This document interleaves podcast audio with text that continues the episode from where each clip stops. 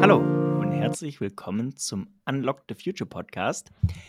Ich sitze heute wieder hier mit dem Stefan und dem Sebastian und ähm, heute begebe ich mich mal in die Rolle eines Zuhörers, zumindest am Anfang, denn ich weiß noch gar nicht so genau, um was es heute gehen soll. Vielleicht zum Hintergrund für euch, wir haben so eine LinkedIn-Gruppe, in der wir ja, uns organisieren, Podcast-Themen besprechen etc.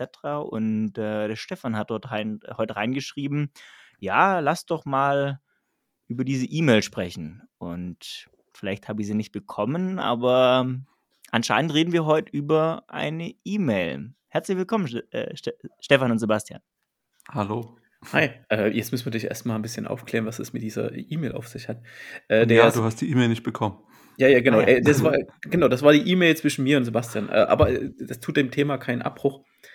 Wir haben, ich weiß gar nicht, wann du mir die geschickt hast, Sebastian, aber äh, der Inhalt der E-Mail war interessant. Äh, der ging über NFTs. Ähm, und haben wir uns ein bisschen, haben wir, habe ich eine Antwort geschrieben, ist ja interessant mit den NFTs. Wo hast du denn du das her? So, das ist eigentlich die wirklich spannende Frage, wo er es her hat und hatte mir was geschickt ähm, von einer Seite äh, Teach Rock. Ist das richtig, Sebastian? Ja, teachrock.org. Genau, und dann haben wir ein, haben wir dieses Thema digitales Lernen und selber lernen und lebenslanges Lernen, haben wir das mal wieder äh, so aufgegriffen, kurz in einem Mailverkehr, äh, und sind wieder mal drauf gekommen, dass das alles noch nicht so da ist, wo es sein sollte. Also äh, wir alle kennen irgendwie Udemy, ne? Das ist so ein besseres äh, YouTube für, für Education Content.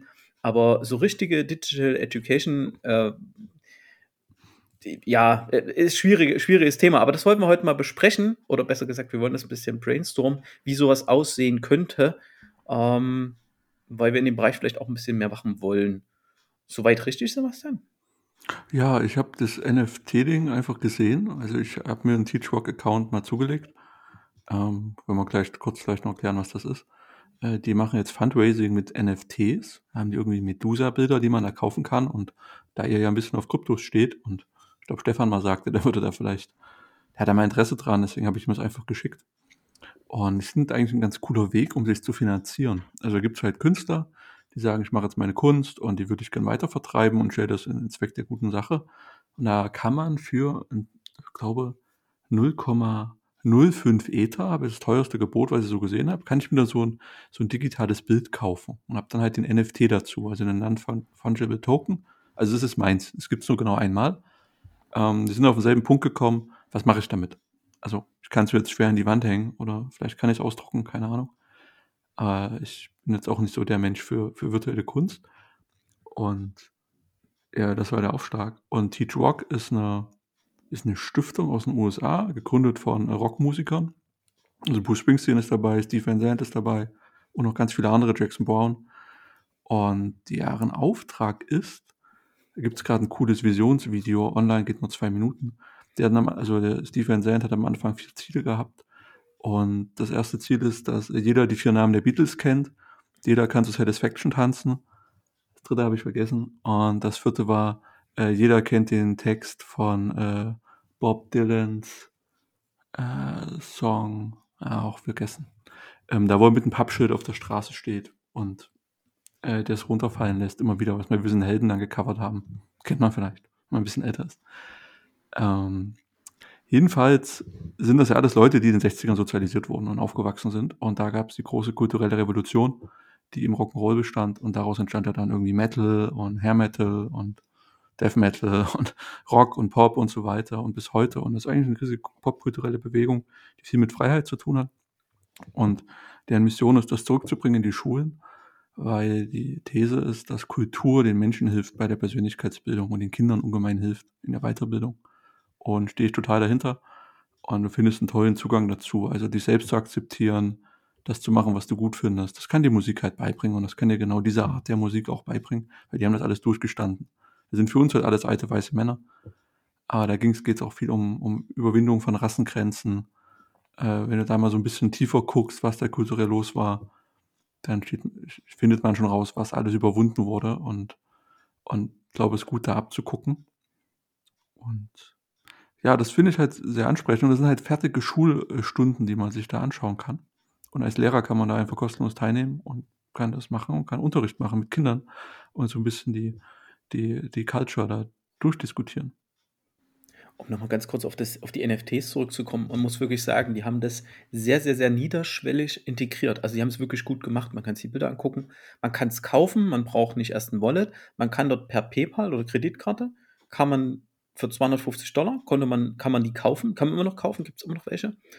Und ähm, man kriegt quasi das, also die helfen einem quasi dabei, das so einen Account zu erstellen und und und. Ne? Also wer jetzt völlig neu ist mit NFTs, ist es ein, auch ein super Einstieg. Also man braucht jetzt nicht bei OpenSeas und irgendwie mit Metamask sich da verbinden und erst irgendwie ganz wild Ether äh, mit einer Kreditkarte da auf sein Wallet laden äh, und äh, dann so ein Bild kaufen und dann gar nicht wissen, was man mit dem Bild macht. Ähm, ich fand das halt gut, dass die ein bisschen einen da an die Hand nehmen. Das fand ich zum ersten sympathisch. Und gerade wo du jetzt gesagt hast, die finanzieren sich drüber, macht es halt nochmal viel, viel spannender. Die Verbindung hatte ich jetzt gar nicht, hm. ähm, dass sie sich so. Ähm also ein Weg der Finanzierung. Und, und ich habe so das Ähnliches hatte ich jetzt vor ein paar Wochen gesehen bei der European League of Football. Da gab es ja auch ein großes Projekt, das Pixels-Projekt, wo man da so ein Pixel irgendwo kaufen kann. Und da finanziert sich nicht der Sport davon. Das ist irgendwie auch für einen wohltätigen Zweck. Aber das war auch so ein cooler Ansatz, wo du einen Teil von einem NFT erwerben kannst. Und das ist halt sehr spannend, dass so neue Sportarten oder neue Ligen oder, oder kulturelle Einrichtungen diese Möglichkeit aufgreifen, um sich zu finanzieren. Wie bist du auf Teachrock.org gekommen? Also, weil das ist ja auch was, wo ich sage, du hast eben vorhin angesprochen, Udemy, Stefan, ne? Das ist ja was, ähm, das, kenn, das kennt man vielleicht, wenn man im Bereich digitaler Bildung unterwegs ist oder so, aber bist du, wie bist du da drauf gekommen, Sebastian, auf teachrock.org? Mhm. Was ich noch sagen wollte gerade. Mhm. Die reden davon, vom, dass sie den Optimismus der 60er Jahre wieder rausholen wollen. Also, dass man den, wie das irgendwie in den 60er Jahren muss es ganz viel Optimismus in den USA gegeben haben, dass die Welt besser wird und so. Und davon ist ja null spürbar heutzutage. Und ich glaube, der Optimismus, das merken wir auch immer mehr, dass der gesellschaftlich und in vielen Lebensbereichen einfach abhanden kommt. Da sind viele Dystopien am Werk, viel Pessimismus. Und es muss, glaube ich, ein cooles, ganz, ganz nettes Gefühl gewesen sein. Aber das, das, das hatte ich schon noch vergessen. Ich bin darauf gekommen, da ich A, die Musik höre. Und mhm. dann irgendwann bin ich da drüber gestolpert und habe mir vor zwei Jahren so ein, mich einfach angemeldet. Noch als Musikschüler. Kostet ja auch nichts, muss doch nichts nachweisen, ne? Mhm. Und, und finde das halt mega cool. Und ich wollte halt generell erstmal mehr über Musik wissen. Und über die Art der Musik wissen, die ich ja gern höre oder wo das halt herkommt, die ich gern höre. Also da kommt auch Elvis her und du findest ja am Ende eine Kaskade. Beginnt irgendwann aus der in den 20er Jahren ist der Country entstanden aus dem Blues heraus. Da mischt sich schon die schwarze Musik und die weiße Musik. Dann kommst du bei der Carter Family weiter. Dann kommt irgendwann Johnny Cash, der sich viel aus der schwarzen Musik geholt hat. Und Elvis, der das rüber gemischt hat. Und dann findest du Bands, da sind auf einmal äh, schwarze und weiße Menschen auf der Bühne. Und das war ganz, ganz neuartig. Und, und ja, und das, das entstand so. Wenn man da so ein bisschen Gefühl dafür kriegt und das eins ist aus dem anderen entstanden. Da hat mich interessiert. Genau. Und hat jetzt erstmal wieder angefangen, da ein bisschen mehr reinzugucken, da ich ja kein Lehrer bin, auch kein Schüler, der das im Schulunterricht macht. Und das ist ja wirklich adressiert auf so eine 45 Minuten Schulstunde. Aber die Quellen sind dann auch so ganz, ganz gut, ganz interessant und vorbereitet. Und ich finde es einfach so interessant und ich glaube tatsächlich, dass man darüber, dass wir darüber ein bisschen mehr äh, Freigeist äh, erzeugen können und, und Leute enablen können, das zu machen, woran sie glauben und was sie gut finden und nicht das konsumieren, was ihnen vorgesetzt wird, sondern selber denken, kritisch hinterfragen und ja, ich glaube, das ist wäre ein guter Zeitpunkt, wenn das jetzt wieder mehr passiert. Was ich aus deinen Aussagen jetzt entnehme, ist, ähm, da ist ja schon dann ein roter Faden in diesem Content drin. Das vermisse ja. ich immer ein bisschen bei Udemy. Udemy habe ich irgendwie äh, gefühlt eine Million äh, Inhalte die ja entweder kostenlos sind oder ich kann die kaufen oder rabattiert. Ähm, aber so dieser rote Faden, wo ich mit einer Problemstellung angehe, ich erinnere mich aus unserer eigenen Erfahrung, wo wir junge Menschen gesagt haben, okay, du willst mehr dazu wissen, äh, kauf dir doch den Udemy-Account, äh, Udemy-Kurs, äh, mach den Wochenende. Aber wenn so Leute wie wir nicht da sind und Leute auf diese Kurse stoßen, wo fangen die denn an? Wo hören die hm. denn auf? An welcher Stelle werden denn auch mal die Fähigkeiten reflektiert von den Leuten? Ähm, da wünsche ich mir immer so ein bisschen, dass dort mehr ein roter Faden drin ist in allen Bereichen, weil ich einfach denke, dass diese ähm, digitalen äh, Education, dieser Education-Content in digitaler Form das extrem demokratisiert, wo ich einfach viel niedrigschwelliger Zugang zu so hochwertigem Wissen halt habe und muss halt, gut, okay, eine Uni wird es nicht ersetzen oder eine HL oder irgendwas. Aber ich sage mal so, es kann auf jeden Fall Leuten, die anders lernen, helfen, auch die in der Schule sind, die irgendwie Abi machen, die irgendwie eine Lehre machen, auch im Studium, kann es helfen, ganz anderen Zugang zu Wissen einfach zu bekommen. Viel, viel niederschwelliger und das auch schon relativ einfach mit einem, mit einem Smartphone, mit einem Billig-Laptop, mit whatever. Ich habe halt einfach Zugriff auf, auf so viel Wissen. Uh, gut, Wikipedia ist zum Beispiel auch sowas. Ne? Wikipedia ist so viel Content, auch so viele Inhalte, aber es fehlt einfach der rote Faden. Ja, vielleicht müsste man mehr von diesem Teachwork, von den Ansätzen halt übertragen äh, in diese Welt. Ja, man müsste die Inhalte Beispiel. einfach auf, auf, die persönlichen Bedürfnisse des jeweiligen Nutzers kuratieren, weil bisher, wenn du dich bei Udemy anmeldest, reicht eine E-Mail-Adresse. So, und dann kannst du dir die gesamte Kurswelt aussuchen. Ich glaube, du kannst am Anfang noch ein bisschen klicken, was sind deine Interessen und was sind deine Kenntnisse oder so, aber das ist ja nichts Kuratiertes, sondern da läuft im Hintergrund halt irgendwie Matching-System, wo dann sagt, ja, okay, das ist jetzt eher der, der Rookie, der will Python-Grundkurs oder es ist halt schon ein bisschen ein nerdiger Typ, der halt, weiß ich nicht, der, der Machine Learning macht, möchte mit Python. Aber das, was du eben gesagt, äh, gesagt hast, Stefan, dass die, ähm, dass solche Kurse nicht unbedingt die Uni ersetzen. Das möchte ich mal challengen, weil ich glaube, gerade auch so Codecamps ja, sind ja mittlerweile ziemlich verbreitet, auch in Deutschland ähm, die mit dem Versprechen werben, naja gut, in drei Monaten wirst du zu, zu einem Entwickler. Ja? Und, und viele Udemy-Kurse gehen ja auch in die Richtung, wo es dann heißt hier, Complete Guide to Python. Ne? Lerne Python in x 100 Unterrichtsstunden und dann kannst du faktisch eigentlich als Entwickler anfangen. Das ist natürlich, ähm, und da bringe ich die zwei Ströme wieder zusammen, das, was du gesagt hast, Sebastian, dieses Hinterfragen, selber denken etc., das ist eine ganz wichtige Eigenschaft, die man durch Musik lernt, die man durch die Uni lernt, durch sein Umfeld etc. Ja?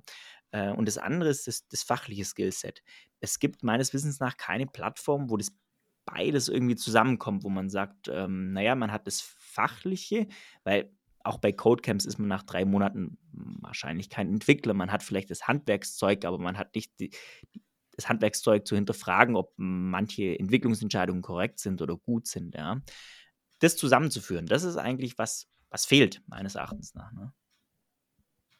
Ähm, ja, das ist cool. Du hast da gleich Dinge vorweggegriffen, die ich sonst gesagt habe. Ich würde sagen, äh, Universitäten bilden, bieten dir das an.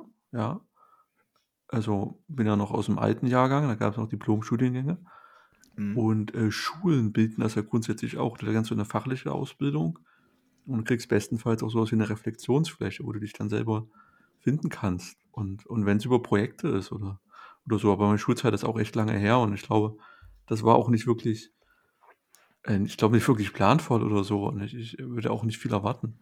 Aber ich finde auch gerade die Unterscheidung wichtig zwischen meinem Werkzeugkasten, den ich ausbilde, und meinen Fähigkeiten oder halt diese, was darüber hinausgeht. Wie wende ich das an? Wann ist es der richtige Zeitpunkt, das anzuwenden?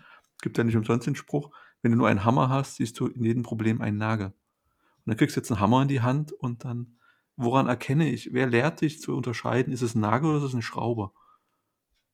Genau, und das ist das Problem, was halt Udemy hat, ne? Wenn du da irgendwie drei Python-Kurse gemacht hast, dann wird dir halt häufig Werbung für äh, äh, äh, noch einen Python-Kurs. Ne? Dieser Klassiker bei Amazon, du hast gerade Schuhe gekauft. Was sind die nächsten Werbung, die du siehst? Schuhe. Ach, Glückwunsch. Ne? Also da muss erstmal eine bessere Suche her. Oder ja, was, was ich halt, also wir reiten jetzt viel auf Udemy rum, aber es gibt ja halt viele ähnliche Plattformen. Was da mein größter Schmerzpunkt ist, am Ende des Tages ist es ein Content Marketplace. Nicht mehr, nicht weniger. Die einzigen E-Mails, die ich kriege, sind, äh, ja, heute hier Sale und jetzt haben wir hier was ganz Besonderes, bla bla bla. Das hilft mir aber nicht, meine bestehenden Kurse in irgendeiner Form äh, zu, zu, zu mal fertig zu machen, ne? Oder hey, hier, du hast fast geschafft, 90 Prozent irgendwas. Das sind wir wieder Gamification, das ist ja auch ein alter Hut, ist ja auch viel integriert. Aber an manchen Stellen ist halt ein, ist halt zum Beispiel Netflix besser, Content abzuarbeiten, als so eine Plattform. Ähm, vielleicht muss da einfach noch ein bisschen was, was passieren. Ähm, ich frage mich immer, warum, wenn du jetzt Netflix sagst, warum, also liegt dir eigentlich nahe, dass sich, wenn jetzt der Udemy-Entwickler oder Udacity, wie sie alle heißen, sich anschaut, naja, wie macht denn Netflix das, dass ich immer Lust habe, auf die nächste Folge zu klicken? Ne? Oder mir wird angezeigt in der App, hey, willst du das nicht fertig schauen? Ja? Da könnte man überlegen, naja, das Wissen von der einen Branche, Medien, ne, Richtung Content-Plattform, äh, ist ja nicht so schwer zu übertragen. Ja? Oder bei Amazon das Thema Marktplatzorganisation, dass man sagt, okay, man strukturiert Content, finde ich übrigens auch ein Riesenthema ähm, wie kriege ich den Content, den ich sehen will, der für mich aber auch sinnvoll ist und nicht nur sinnvoll im Sinne von, da verdient der Marketplace am meisten Geld, sondern wirklich für mich sinnvoll. Wie kriege ich den strukturiert angezeigt? Ist auch ein Riesenthema. Ne? Ich verliere mich oft in der Auswahl auf solchen Content, also sei es Amazon, sei es wie auch immer. Ne? Ähm, da wird mir einfach zu viel angezeigt und zu vieles, was ich nicht brauche, was ich nicht sehen will. Ja? Ähm, da gibt es, glaube ich, einfach kein Learning zwischen den einzelnen Branchen. Das ist komisch. Das finde ich gerade einen sehr interessanten Punkt. Was willst du denn, Manu? Ich, das, der, der Punkt ist der, das will ich selber herausfinden, aber ich will auch irgendwie angeleitet werden. Es ist eine. Am liebsten hätte ich natürlich, also ich weiß auch, was du hinaus willst, glaube ich, ne? dass es keine Plattform gibt, die mir sagen kann, was ich will, das muss ich schon selber rausfinden. Ja, ich, es fällt mir halt gerade so auf, weil das ist echt schwer rauszufinden. Ich kenne das Gefühl auch, wenn man total überfordert von dem ganzen Angebot und du musst den Weg dir da selber irgendwie durchfriemeln. Da hilft jetzt auch nicht, wenn wir dieses, dieses Internet den siebten Python-Kurs vorschlägt. Weil du hast vielleicht einmal Python durchgespielt und durchprogrammiert. Und dann ist halt die Frage, wo willst du denn jetzt eigentlich hin? Willst du mehr Frontend, willst du mehr Backend, willst du was mit Daten machen? Und das musst du ja schon selber raus, rausfinden. Das kann ja keine, das kann ja kein Mechanismus für dich dir, dir vorschlagen. Er könnte, vielleicht ein Mittelweg wäre, er kann dir Wege aufzeigen. Dass man das so gamifiziert und sagt, ja, wenn du jetzt diesen Kurs machst, dann kannst du noch den und den Kurs machen und dann kommst du hier raus. Dann bist du halt Fullstack-Entwickler. Dann ja. kannst du eine Web-Applikation, Backend, Frontend, Datenbank fertig bauen. Ja. Ja. Ich versuche es mal an einem konkreten Beispiel fix zu machen. Wenn ich jetzt ich, ich, zum Beispiel, ich will morgen in, nach Garmisch-Partenkirchen irgendwo oder irgendwie, ich will Bergsteigen, so, ne? Mhm. Ähm, und das google ich und sage, hey, hier Bergsteigen, wo kann man am besten Bergsteigen? Und wir lassen jetzt mal das ganze Datenschutzrechtliche außen vor, kurz für einen mhm. Moment, ja. Und dann gibt es da so eine App, die heißt Komoot, die plant mir Routen mhm. zum Bergsteigen. Da kann ich auch Radfahrrouten planen, etc. So. Äh, diese Komoot-App schaut sich an und sagt, hey Mensch, der Manu, der hat irgendwie, glaube ich, Interesse am Bergsteigen. Hier, Mensch, schau mal her, das sind die besten Bergsteigrouten und Amazon weiß, dass Komoot das weiß und sagt dann, hm, okay, ja, aber für diese vorgeschlagenen Routen werden die Wanderschuhe eigentlich korrekt, ne? Und dann sagt mir nochmal eine andere App und sagt, hey, also ähm, Übrigens, du kommst mit der DB-App, was weiß ich, ne, du kommst mit der Deutschen Bahn-App am, am sinnvollsten und am günstigsten, wenn du da Lust hast, am Samstag Bergsteigen zu gehen, kommst du mit dem und dem Zug am besten hin.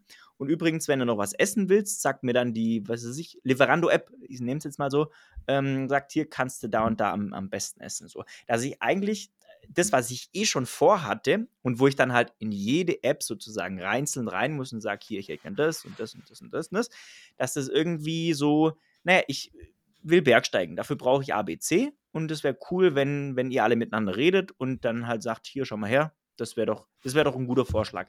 So ein, naja, wie soll ich sagen, wie wenn ich ins, ins Reisebüro gehe und sage, Grüß Gott, also was man heute, was ich auch nicht mehr mache, ne?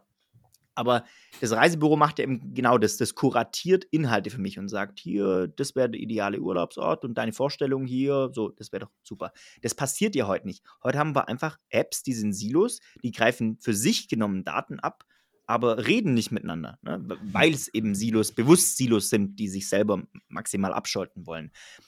Widerspricht halt diesem crossfunktionalen Gedanken irgendwie, ne?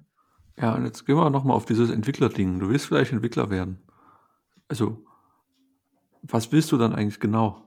Ist halt ein riesiger Begriff. Das ist ja nicht so konkret wie ich will wandern, ich will Bergsteigen gehen Absolut. und zwar in der Gegend. Und dann wissen alle, gut, der hat irgendwann Hunger, der muss da hinkommen. Das ist ja eine andere Dimensionalität im Problem. Ja. Weil nur Entwickler zu werden, naja, bitte mach den Kurs. Wenn du den Kurs gemacht hast, bist du Entwickler. Dann bist du laut Papier Softwareentwickler, hast ein Zertifikat, kannst dich ausdrucken, steht drauf, der Manu, der ist jetzt Softwareentwickler. Der hat den 72-Stunden-Kurs abgeschlossen oder den 4-Stunden-Kurs und kann jetzt irgendwas machen. Aber wir, wir, ja, sorry, aber, aber, wir wissen, wir wissen ja jetzt, dass, dass rein dieses, dieses Manu hat es halt so schön gesagt, dieses Kuratieren von Inhalten.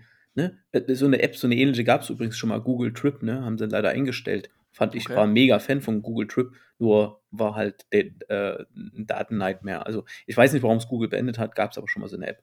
Konntest deinen Trip planen und der hat quasi die Lücken aufgefüllt, ne? Und wusste halt irgendwie, du musst am Tag dreimal essen, geh doch dahin und Mhm. Äh, Cool. war ziemlich cool, haben sie aber eingestellt so. Aber äh, uns ist ja völlig klar, dass dieses reine Kuratieren von Inhalten äh, ja nur ein Teil der Lösung sein kann. Klar wäre es halt total schön, wenn ich zum Beispiel meine Problemstellung, keine Ahnung, ich würde ja sogar einen Test machen. Keine Ahnung, fünf Minuten klicke ich mich durch einen Test durch. Was willst du machen? Es werden meine Motivation hinterfragt. Aha, du willst es irgendwie, du willst es beruflich machen. Ein paar Sachen werden ja schon abgefragt pro Kurs, aber eher so, warum hast du den gekauft? Aha, dies, also es pff, ist jetzt nicht wirklich dolle.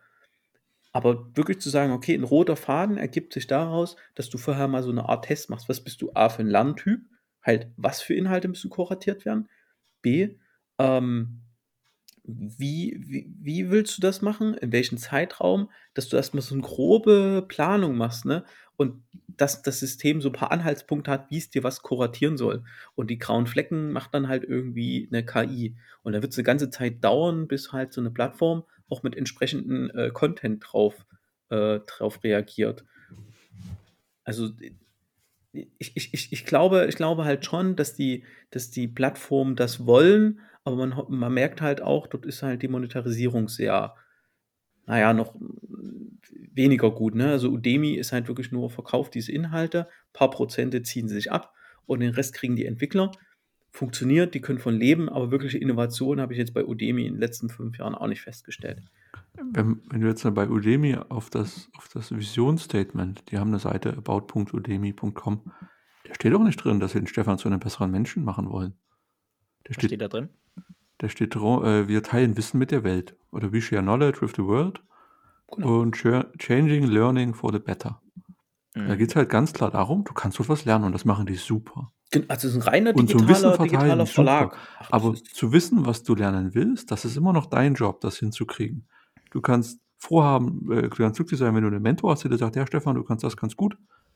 Versuch mal noch die Fähigkeit auszubilden oder so. Aber wie, wie soll man das abbilden? Oder du müsstest dann halt die, so eher diese Plattform schaffen, wo dein Ziel ist, dass am Ende halt der Mensch einen Schritt weitergekommen ist, also die Persönlichkeit sich weitergebildet hat oder irgendein anderes Level erreicht hat. Vielleicht, vielleicht sollte man es auch ein bisschen serieller sehen. Ne? Also ähm, ich habe da irgendwie die Verbindung so zu MMO-Spielen, also zu Massive Multiplayer Online Games, wo halt erstmal man in eine Art Tutorial oder Solo-Player seine, seine spielerischen Fähigkeiten entwickelt.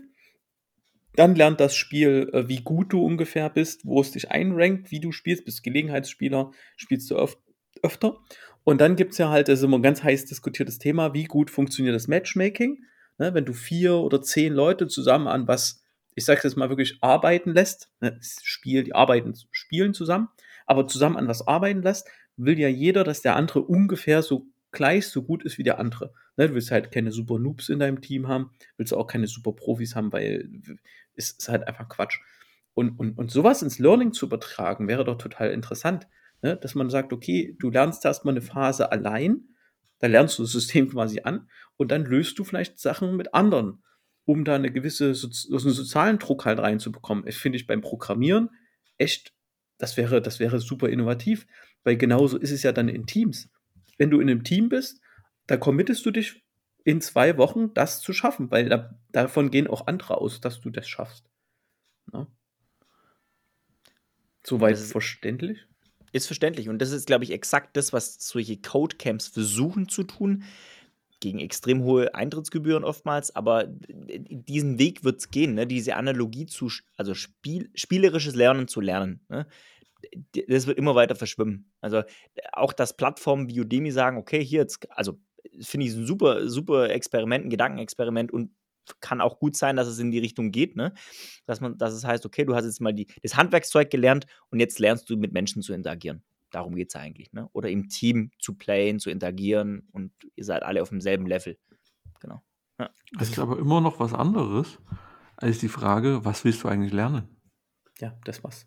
Das habe ich, habe ich das, habe ich das dir geschickt, Sebastian? Dass, dass wenn man, wenn man äh, äh, ganz, ganz, ganz viele äh, Möglichkeiten hat oder ganz viele Sachen automatisiert hat, wird man sich immer mehr die Frage stellen, was will ich überhaupt, wo will ich überhaupt hin? Mhm. Ähm, das, ist, das ist halt auch das. Ne? So, solange ich mir, also wenn ich mir keine Gedanken mache, wie mache ich das, äh, was muss ich dafür tun und so, dann geht es wirklich darum, erstmal, warum mache ich es? Okay, ne? das ist erstmal das Wichtigste. Und dann wirklich das Ziel, was, was will ich denn, wo will ich denn hin, was will ich denn lernen? Will ich überhaupt Entwickler werden? Ne? Ich kriege gerade extrem viel Werbung oh ja, hier easy, du kannst ganz easy ein Trader werden. Ich so, keiner will ein Trader halt werden. Das wird er am Ende der Reise in zehn Jahren feststellen oder ist halt nach einem Jahr pleite, aber das will doch keiner halt werden, genauso wie Programmierer. Vielleicht will jemand gar kein Programmierer werden. Ne, ich glaube, da, da muss man vielleicht noch viel, viel, viel vorher ansetzen. Vielleicht ist dieses, wo ich gesagt habe, na okay, da macht man einen Test, wo man mal fünf Minuten ein bisschen was abfragt. Vielleicht muss man das viel, viel, viel komplexer machen, wo man sich quasi als jedermann so eine Art Karriereberater, schrägstrich studentische Beratung, irgend sowas, einfach mal eine Beratung hat, wo will ich halt, wo will ich halt hin? Ne? Habe ich mal als Schüler gemacht, war eine Katastrophe. Ja, hatte ich die auch. Allianz Zeug verkaufen und dann haben die halt so eine, hast dann irgendwie zwei Stunden Test gemacht und hast dann am Ende kamen dann halt zehn Berufsvorschläge. War für alle ungeeignet. Ja, das gab es bei uns auch. Bei uns hat es die Arbeitsagentur, na, damals noch Arbeitsamt, äh, die haben das halt gemacht. Da hast du ein super unmotivierter Mitarbeiter halt da. Und da hast du halt auch so einen Test ausgefüllt, da hast du Schablone dran gehalten. Und dann, sie wären Maurer oder keine Ahnung, irgendwas am Bau. Äh, was? Das was extrem interessant ist, was du gerade sagst, Stefan, weil das ist ja eigentlich Vermittlung eines realitätsnahen Bildes des Berufs. Das heißt, will ich Entwickler werden, da muss ich ja zunächst mal als derjenige, der vielleicht den Gedanken gefasst hat, ein realistisches Bild davon haben, was es heißt, Entwickler zu sein.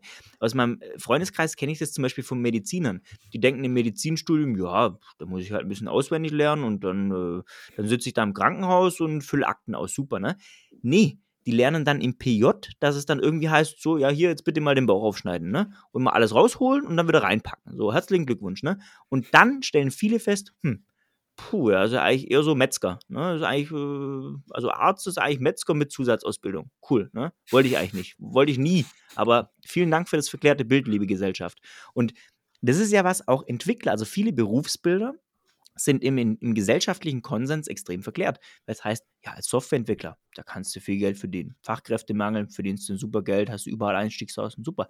Ja, aber als Entwickler heißt es halt auch, du brauchst eine hohe Frustrationstoleranz, weil dein Code halt wahrscheinlich in 70% der Fälle nicht aufs erste Mal funktioniert. Und du sitzt an einem Bildschirm. Ja, das ist dein Berufsbild. Also sowas in einer, in einer komplexeren Abfrage abzuprüfen, hey, das ist deine Vorstellung des Berufsbilds, so sieht das Berufsbild aus, willst du das überhaupt? Das fände ich extrem wertvoll. Wer, wer, soll denn das fragen? Oder, das ist ja, dein, das ist, das ist dein Leben, das ist deine Zukunft, das ist deine Aufgabe, das rauszufinden. Dann mach ein Praktikum, und dann mach noch ein Praktikum und dann mach noch ein Praktikum. Das ist doch jetzt nichts Neues. Das Problem gibt es auch seit tausenden von Jahren. Genau, aber du kannst dieses Learning by Doing, weil was du im Praktikum machst, du schnupperst sechs Monate in den Bereich rein und wenn man ehrlich ist, bei den meisten Praktika gehst du Kaffee holen oder machst irgendwelche Ablagen. So richtig das Berufsbild kennenlernen tust du dann nicht. So, das heißt, zumindest die Praktika, die ich gemacht habe, ne, da war das im Endeffekt genauso. Das heißt, wenn du eine Plattform hättest, die dir sagt, okay, pass mal auf, du, du willst es lernen, kannst ein Praktikum machen, aber hier ist deine Vorstellung oder hier ist die gesellschaftliche Vorstellung dessen, was du machen willst, Bauingenieur, was auch immer. Und hier ist, so läuft es in Realität ab. Oder hier, du hast mal die Möglichkeit, mit einem Person X, die den Beruf ausführt, zu sprechen oder halt mal die, die dich zu matchen. Was, also da, da, quasi Berufsgruppen zusammenzubringen, die sich dann wirklich die, naja, die, die, die Realität abbilden, ne? Weil das, äh, dass du halt in, in kürzerer Zeit mehr, ähm, mehr von deinen Möglichkeiten, die dir im Kopf vorschweben, realistisch abgleichen kannst. Du kannst auch zehn Praktika hintereinander machen, dann dauert es halt drei Jahre. Ne? So eine Plattform könntest du es vielleicht auf zwei Monate verkürzen. Aber vielleicht ist dahinter nicht vielleicht noch der Punkt, du hast gerade den Satz gesagt, werd Entwickler, dann verdienst du wahnsinnig viel Geld. Warum sollte das wichtig sein für deine persönliche Zukunft, wahnsinnig viel Geld zu verdienen? Es geht ja nicht immer ums Einkommen, es geht dann erst erstmal ums Auskommen, also dass du damit klarkommst und damit glücklich wirst und zufrieden wirst. Und diese Fähigkeit, darauf zu achten, was brauche ich, wann geht es mir gut, was sind meine Ziele, was möchte ich eigentlich wirklich und was möchten mir nur andere Leute erzählen, was ich möchte, das herauszufinden, das ist doch die Challenge. Und da muss ich auch nicht eine Zeit verknappen, äh, von drei Jahre Praktikant auf zwei Jahre, auf zwei Monate Praktikant. Das ist natürlich schön, wenn du das einsparst. Wenn du jetzt aber jemand da ist und hat das, du kennst auch von der Uni die Leute, die im 17. Semester irgendwas studieren und den Studiengang wechseln mussten, damit die sich Versicherungsschutz nicht verlieren bei der Krankenkasse. Das ist in Ordnung. Diese Reise ist völlig okay und die sind trotzdem irgendwo angekommen und haben irgendwie äh, ein gutes Leben und sind wertvolle äh, Mitglieder der Gesellschaft und so weiter. Aber glaubst du nicht, dass exakt dieser 17-semestrige Student sich manchmal gewünscht hätte, dass er im Vorhinein hätte gewusst, auf was er sich einlässt? Also ich glaube schon. Ich glaube, diese, ich glaube, diese Person wäre da nicht hingegangen, hätte den Termin verrafft oder sowas. Ja, gut, also egal mit wem du dich halt unterhältst, ist halt, äh, die gucken alle auf ihre Studienzeit zurück und sagen, ich habe keinen Tag zu wenig studiert oder war es eingeschrieben. Exakt. Ne? Gut, das hat sich jetzt in der Pandemie auch ein bisschen geändert, aber ich glaube, mit den Berufen zäumen wir das Pferd ein bisschen auf einer auf der falschen Seite auf. Weil ich, ich, ich glaube, wir versuchen halt immer, Berufe definieren ja immer dieses Jetzt und Hier. Ne? Mhm. Und gerade in der IT sehen wir doch, dass, dass sich die Berufe, dass es einen Unwillen gibt, dass es dort zu einer Spezialisierung kommt. Sag doch mal, geh zum Manager, sag, okay, du willst, willst Entwickler. Ein App-Entwickler ist was anderes als ein Backend-Entwickler, ist was anderes als ein Frontend-Entwickler, ein IoT-Entwickler, ein was auch immer Entwickler. Und dann das Ganze nochmal Matrix äh, mit Branchen. Also ein Frontend-Entwickler, okay, das mag vielleicht gehen, aber einen, einen IoT-Entwickler in, in der Medizin oder in der in, in, in Militär oder Industrie ist doch nochmal was komplett anderes. Und diese Spezialisierung haben wir irgendwie aufgehört vorzunehmen. Ne? Haben wir damals noch, da gibt es den Spengler und den Dachdecker und whatever. Aber ich glaube, diese Funktion der Definition von Berufen gibt es nicht mehr. Deshalb sollen die, die Leute sollen an ihren Fähigkeiten arbeiten und sollen halt auf dem Weg Fähigkeiten zu entwickeln, rausfinden, was kann ich besonders gut und Schnittmenge, was will ich, was macht mir Spaß und damit wird man wahrscheinlich Geld verdienen, weil wir sind doch auf immer mehr Spezialisierung angelegt. Ne? Also klar, ich bin immer, finde immer froh, dass die Leute ein Breitenwissen haben. Ich begrüße es aber immer total, wenn jemand da irgendwie zehn Jahre lang die Entwicklungsgeschichte von JavaScript und kann da Frontends machen, wo du halt denkst, what the fuck, wie tief gehen die da rein? Aber der kann dir halt wirklich eine saubere, eine gute Seite bauen, weit, weit weg von WordPress und whatever, ne? Die Spezialisierung gefällt mir. Wenn man sich mal so ein paar Sachen anschaut, dann ist ja, bleiben wir auf der Entwicklerebene, da suchen viele Firmen einfach Softwareentwickler. Die suchen dann in derselben Ausschreibung Frontend und Backend. Und da steht drin, ja, du musst, was ist eine Backend-Sprache? PHP, C-Sharp oder irgendwas anderes. Python können, ja, das ist ein Backend und du musst noch was in Vue können. Und drei Jahre Erfahrung und Angular auch am besten, noch ein Frontend. Es ist halt so krass gemischt. Und, und da ist die Frage, wer bewirbt sich drauf? Wer fühlt sich davon jetzt angesprochen? Ich glaube, wenn du neu einsteigst, easy, dann machst du das. Wenn du aber schon ein paar Jahre Erfahrung hast und schon was ein bisschen was gesehen hast, sehr, äh, das gefällt mir nicht und das Angular habe ich keinen Bock drauf und also dass man dann irgendwie anders, anders schneidet oder für sich guckt, okay, spricht mich nicht an, ist für mich zu schablonhaft. Hm. Und das finde ich eher gerade schwierig. Und einerseits erleben wir ja in der täglichen Welt und also eine hohe Spezialisierung, viele Fachkräfte, eine sehr starke Differenzierung in den Fähigkeiten und auf der anderen Seite diese super allgemeinen Ausschreibungen. Wir, wir suchen einen Softwareentwickler und wir sagen nicht mal, ob es Backend oder Frontend ist. Das ist ja schon gut, das ist ja schon eine hohe Schule. Ne? Da steht auch drin, welche Infrastruktur oder so, dann bist du ja schon happy. Aber wenn dann alles drin vorkommt mit, ja, im, auch in der Desktop-Anwendung und bei Azure in der Cloud und bei den eigenen, was auch immer. Ich weiß, das ist so breit gespannt, klingt dann fast lustig. Also klingt gar nicht so ernst gemeint. Dann. Ja, habe ich sogar ein Beispiel. Ich habe äh, letztes Jahr hatte ich ein Jobinterview. Hm, eine Firma, die machen was mit kleinen Geräten, sagen wir mal IoT. Machen IoT. Ich habe dummerweise mein Xing-Profil noch C drin stehen, weil ich das irgendwann mal gemacht hat und fand die Komplexität cool. Das ist wie, ich finde Go cool, will es aber nicht spielen, weil blöd. So. Und äh, in diesem Jobinterview war dann eigentlich ziemlich schnell klar, ja, gut, okay, total dran vorbei. Aber ich habe den gut gespiegelt, dass ihre Stellenausschreibung einfach Schrott ist. Ähm, da stand halt einfach auch Softwareentwickler drin. Dann stand da irgendwas mit VBA und Office. Ja, da stand auch C. Ähm, da stand irgendwas mit Datenbanken. Also eher so, so die Oberbegriffe von Informationsverarbeitung. Und wir sind aber wirklich rausgekommen, ich habe, nennt das, nennt das, äh, ich hoffe, Sie haben es dann gemacht, ich habe das jetzt nicht nachverfolgt, äh, es ist wirklich Software, ein Software-Ingenieur für C++-Code gewesen. Ne? Also, also du, du, es geht ja nicht nur darum, irgendwelche Business-Logiken oder so super, wo auch mal ein Fehler sein kann, runterzuschreiben, sondern wirklich um Code zu entwickeln. Also wirklich qualitativ, hochwertig, ein paar Zeilen, sehr angepasst auf eine Hardware. Das ist Software Engineering. Ne? Die Entwickler heute, die machen sich da keine Gedanken, ob da der Container ein Gigabyte groß ist, mir da egal. Muss ops mit klarkommen. Ähm, aber halt wirklich, wo du sagst, okay, ihr habt hier eine Zielhardware, auf spezielle Hardware müsst ihr dann speziell, ihr habt einen eigenen Compiler, also ihr habt so spezielles Zeug, ihr braucht dann Software-Ingenieur, schreibt einen Software-Ingenieur aus für IoT. Ne? Und dieses Naming, da findet halt kein, selbst international findet ja gar keine Spezialisierung mehr wirklich statt, wo du wirklich sagen kannst, ich, ich brauche das. Ne, wenn ich mir heute irgendwie einen Dachdecker einstelle, dann weiß ich, ich habe ein Dach, da ist der Dachdecker, das Material, Dach gedeckt, fertig. Oder ein Elektriker, ne? So ein Schwachstrom-Elektriker da. Ne? Da weiß ich ganz genau, okay, Steckdose, Sicherung, Verteilerkasten kriegt er hin und einen Herd anschließen kriegt er auch hin. Schreibe ich aus, kriege ich vom Markt. Ziemlich standardisiert, weil halt alt.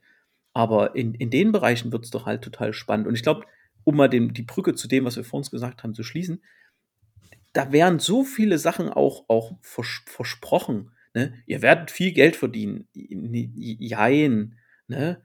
Äh, sehr, sehr bedingt, ne? in, in einigen Berufen. Ja.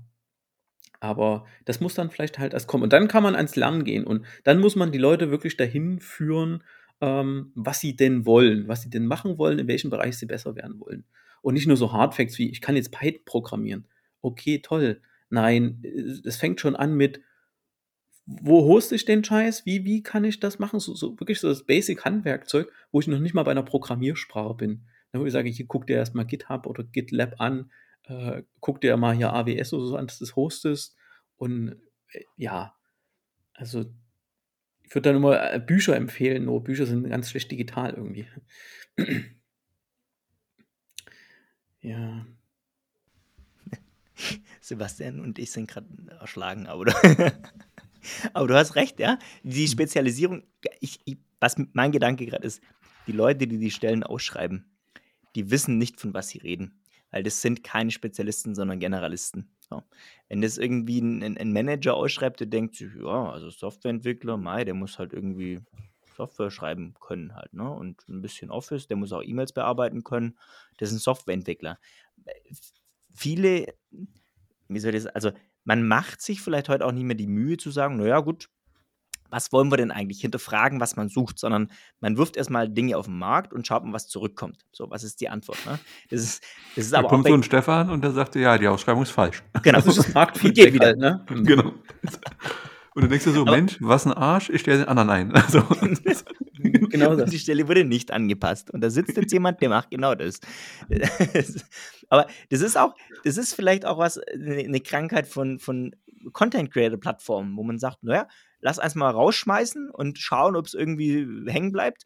Und wenn es jemand kauft, ist gut und wenn nicht, dann halt nicht. Ne? Sondern diese auch mal Dinge bewusst wegzulassen oder sich bewusst dafür zu entscheiden, etwas nicht zu tun. Das ist eine, eine Fähigkeit, die auch viel mit Selbstentwicklung zu tun hat. Ne? Oder mit Organisationsentwicklung an der Stelle. Aber, aber die sind ja feedback-resistent. Also die klassische Personalabteilung ist ja an der Stelle feedback-resistent. Das ist wie so, ich habe einen MVP gebaut, ich werfe den auf den Markt, es kommt ganz viel, ist der scheiße, geht nach einer Stunde kaputt, ne? Und die Antwort ist nicht, ja, ja, wir arbeiten da in den nächsten Versionen dran, sondern es ist halt so. Ne? Und die hauen halt, ne, weißt du? Also die verbessern ja auch, weißt du, man, man erlebt ja heute, dass Stellenausschreibungen monatelang am Markt sind, das werden wir noch weiter entweben mit, mit Fachkräften, monatelang, die werden ja nicht besser. Also die werden ja auch nicht angepasst, überarbeitet. Also, ne, irgendwie, da wird ja gar nicht dran gearbeitet, ne? Es ist ja einfach schwierig auch. Ne? Vielleicht muss man da an die Organisationen rangehen. Und um unseren Brückenschlag wieder zu haben zu, dem, zu diesem Lernthema, das sehen ja Leute. Das sehen ja Leute, die sich so, boah, was will ich machen? Da gucken die, was muss denn so ein Softwareentwickler können? Und da steht da drin Office VBA und sie müssen gut mit dem Team harmonieren. Sagst, okay, hm, ich mag Menschen, Haken an Punkt 3.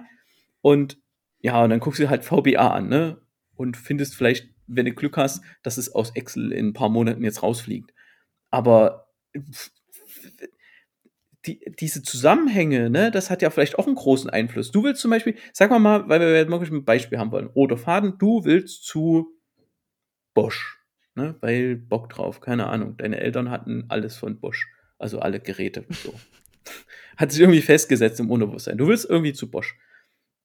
Also guckst du, was sucht denn Bosch so und dann, ah ja, das klingt ja ganz cool, das lerne ich, ne, und bewerbe mich da in zwei Jahren und bis dahin mache ich meine Kurse oder so. Es ist aber da ist ja in diesem ganzen Bereich schon ein Problem da. Da stößt du ja nur auf Probleme, die du ja gar nicht kennst, die wir jetzt kennen durch die Vergangenheit. Ich, ich glaube auch, also ja, und ich glaube, wenn wir an dem Thema bleiben, wenn du Leute hast, die sich wirklich Gedanken machen, was möchte ich mit meinem Leben anfangen, wo sind meine Stärken, in was bin ich gut, was bringt die Welt voran, also dieses Ikigai, das du auch uns schon mal erklärt hast, ne? dann, dann wird die Anzahl an Stellen, die für dich relevant und interessant sind, auf einmal extrem klein, weil du merkst, dass extrem viel Noise, so würde es Kahnemann beschreiben, ne? also extrem viel Lärm im Markt ist, aber ganz, ganz wenig, was eigentlich relevant ist. Ne? Und das ist was, was wir vielleicht auch auf so Content-Creator-Plattformen anwenden können, um jetzt beim Thema Learning zu bleiben. Lieber qualitativ wertigen Content für den Einzelnen, als einfach mal viel Quantität auf den Markt schmeißen. Sehr schön. Ich hoffe, ein schönes Schlusswort an dieser Stelle. Ich bedanke mich, Stefan, Sebastian. Es war mir wie immer eine Freude und äh, ich hoffe auch für euch, liebe Hörerinnen und Hörer, eine interessante Folge. Bis bald. Musik